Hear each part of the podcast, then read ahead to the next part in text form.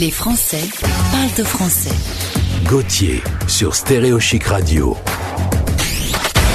L'invité du jour. Alors, euh, j'ai décidé de me faire du mal aujourd'hui. Dans quelques minutes, on va parler festival et là, tout de suite, on va parler côte à l'os. Alors, pour me foutre la dep, on peut pas faire beaucoup mieux. On invite Greg, patron du restaurant Le Fer à Cheval à Roubaix. Bonjour Greg. Bonjour Gauthier. Oui, on se fait un petit peu du mal puisque on vit maintenant avec des souvenirs dans la tête, peut-être quelques photos de son téléphone quand on pouvait encore se retrouver avec son amoureux, son amoureuse, ses amis au restaurant. Ça a l'air d'être une histoire ancienne. Toi, tu es patron d'un restaurant et je me demandais en préparant cette émission, qu'est-ce qu'un patron de restaurant pouvait bien faire en ce moment à part regarder Netflix? c'est ça. Donc un patron de restaurant aujourd'hui, donc bah il réfléchit à comment il va pouvoir s'organiser. Effectivement, c'est pas évident.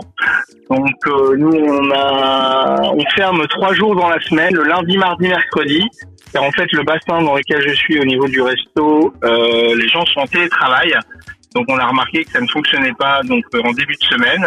Et on ouvre donc le jeudi, vendredi, samedi, le midi et le soir.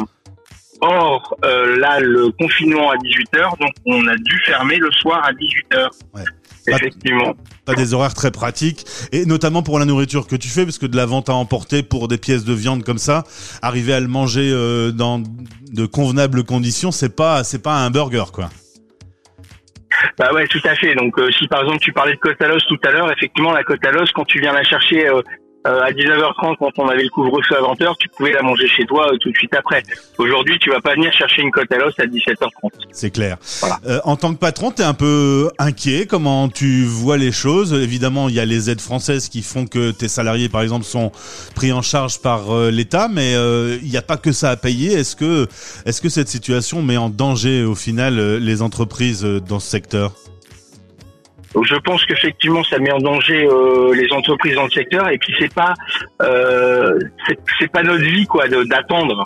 Nous on est plutôt des métiers où on est sur scène et on, où on vous attend et, et on a envie de vous voir et on a envie de vous faire plaisir. Euh, c'est ça notre métier quoi. Est-ce hein, que c'est de vous donner du rêve euh, et là là on on, est, on patiente quoi, on patiente mais là le, le problème c'est comme on n'a pas de on n'a pas de visibilité, c'est hyper compliqué de pouvoir se projeter. quoi. Est-ce que tu crois qu'un protocole sanitaire très sérieux et très respecté euh, pourrait permettre euh, au final de vivre un peu normalement quand même La solution de tout fermer a quand même ses limites? Bah, alors sincèrement, on avait déjà un protocole euh, très très strict. D'accord, quand tu rentrais dans le restaurant, il y avait que six personnes, il y avait des gels hydroalcooliques un peu partout, il y avait des, des, des pare-brises là, des parois euh, en, plexi. Enfin, je veux dire, voilà, c'était vraiment euh, très sécure, voire même plus sécure que quand tu te retrouves euh, dans des grandes surfaces aujourd'hui. Bah, donc voilà, donc c'est là-dessus où on comprend pas très très bien parce qu'on nous a fait dépenser de l'argent là-dessus. Et aujourd'hui, on nous fait fermer les entreprises, quoi. Donc c'est un peu, un peu dommage. Question, qu'est-ce que tu fais avec ce qu'il y a dans les frigos quand tu te retrouves dans des situations pareilles? Tu manges 17 kilos de viande par personne dans la famille pour écouler les stocks? Non, on, gère, c'est-à-dire qu'on avait déjà fait, une, mini carte, carte qui était plus adaptée euh, pour la vente à emporter, donc on n'avait pas toute notre carte. Et ensuite, bah, effectivement, quand on, doit fermer, bah, il reste des choses dans les frigos, donc euh, on essaye de vendre aux clients euh, nos produits comme si on faisait le marché. Quoi. On leur dit voilà, il reste ci, il reste ça. Est-ce que ça vous intéresse? Les gens prenaient de la viande crue qui, puissent euh, cuire chez eux. Est-ce que tu as des potes à toi qui ont des restaurants et qui ont décidé de jeter l'éponge? Alors j'en ai pas encore, mais j'ai certains potes et c'est très compliqué. Et le moral, parce que comme tu le disais, c'est pas votre métier d'attendre. Euh, le moral, euh, comment on s'occupe? Le moral, c'est en dents de scie.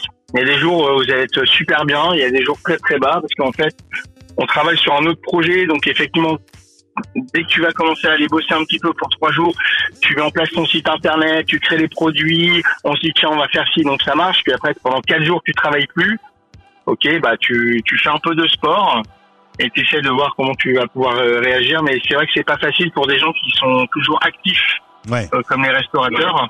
De se retrouver du jour au lendemain, parce que c'est pas comme si tu étais en vacances. Ouais, parce qu'on n'est pas en vacances en fait. Hein? Donc euh, c'est c'est un, un peu plus compliqué. Je posais la question en antenne, savoir pourquoi tu utilisais pas le système de livraison style Uber Eats et tu me disais, ben ça coûte un petit peu cher cette histoire. Ouais, Uber Eats, c'est un peu cher. Je m'étais renseigné. Ils prennent 30% euh, sur ton prix de vente. Et euh, effectivement, il faut payer 600 euros de droits d'entrée. euh. donc voilà, c'est un peu. euh, Ouais, c'est pas une vraie solution parce que tu bosses et c'est eux qui prennent ta marge.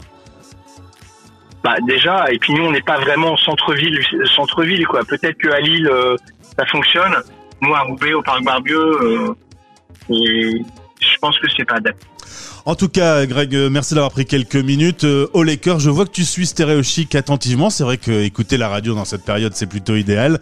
Merci d'être euh, un auditeur euh, fidèle. Et, et je rêve de ta côte à l'os. On va pas se cacher. Il y a des fois, je dors et je vois une côte à l'os voler dans le ciel avec toi derrière qui dit qu'est-ce que je te sers comme vin? Enfin voilà, c'est, on, on est dans le fantasme maintenant. C'est ça. Mais non, non, mais euh, ça va bientôt revenir. Ça va bientôt revenir. Faut regarder l'espoir. Merci pour cet optimisme, Greg. Et à bientôt. À bientôt, Gauthier. Merci. Les Français parlent au français. Sur Stéréo Chic.